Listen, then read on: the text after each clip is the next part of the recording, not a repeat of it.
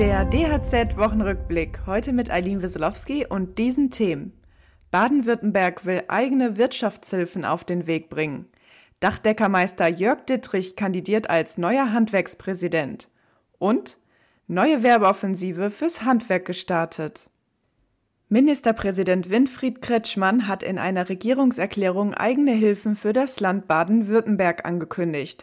Neben den gemeinsamen Hilfen von Bund und Ländern werde das Land dort, wo es Lücken gebe, diese schließen, versprach er.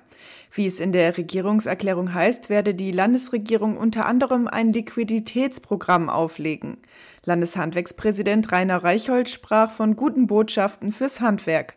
Für viele Betriebe würden die Maßnahmen wichtige und dringend benötigte Entlastungen bieten, bis Gas- und Strompreisbremse tatsächlich greifen. Auch die bayerische Staatsregierung will die Folgen der Energiekrise im kommenden Jahr mit einem eigenen Härtefallfonds in Höhe von 1,5 Milliarden Euro abmildern. Das hat das Kabinett am vergangenen Sonntag in München beschlossen. Auch existenzgefährdete kleine und mittelständische Unternehmen sollen unterstützt werden.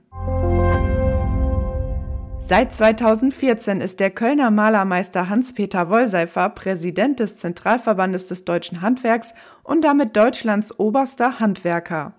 Bei der kommenden Präsidentschaftswahl wird er sich jedoch nicht mehr zur Wahl stellen. Seine Nachfolge könnte der Dachdeckermeister Jörg Dittrich aus Dresden antreten.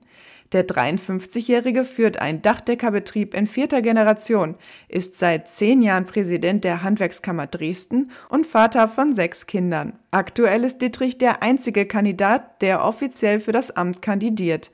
Die Wahl des neuen Handwerkspräsidenten findet im Dezember statt. Ohne Handwerker kommt beim Klimaschutz nichts voran.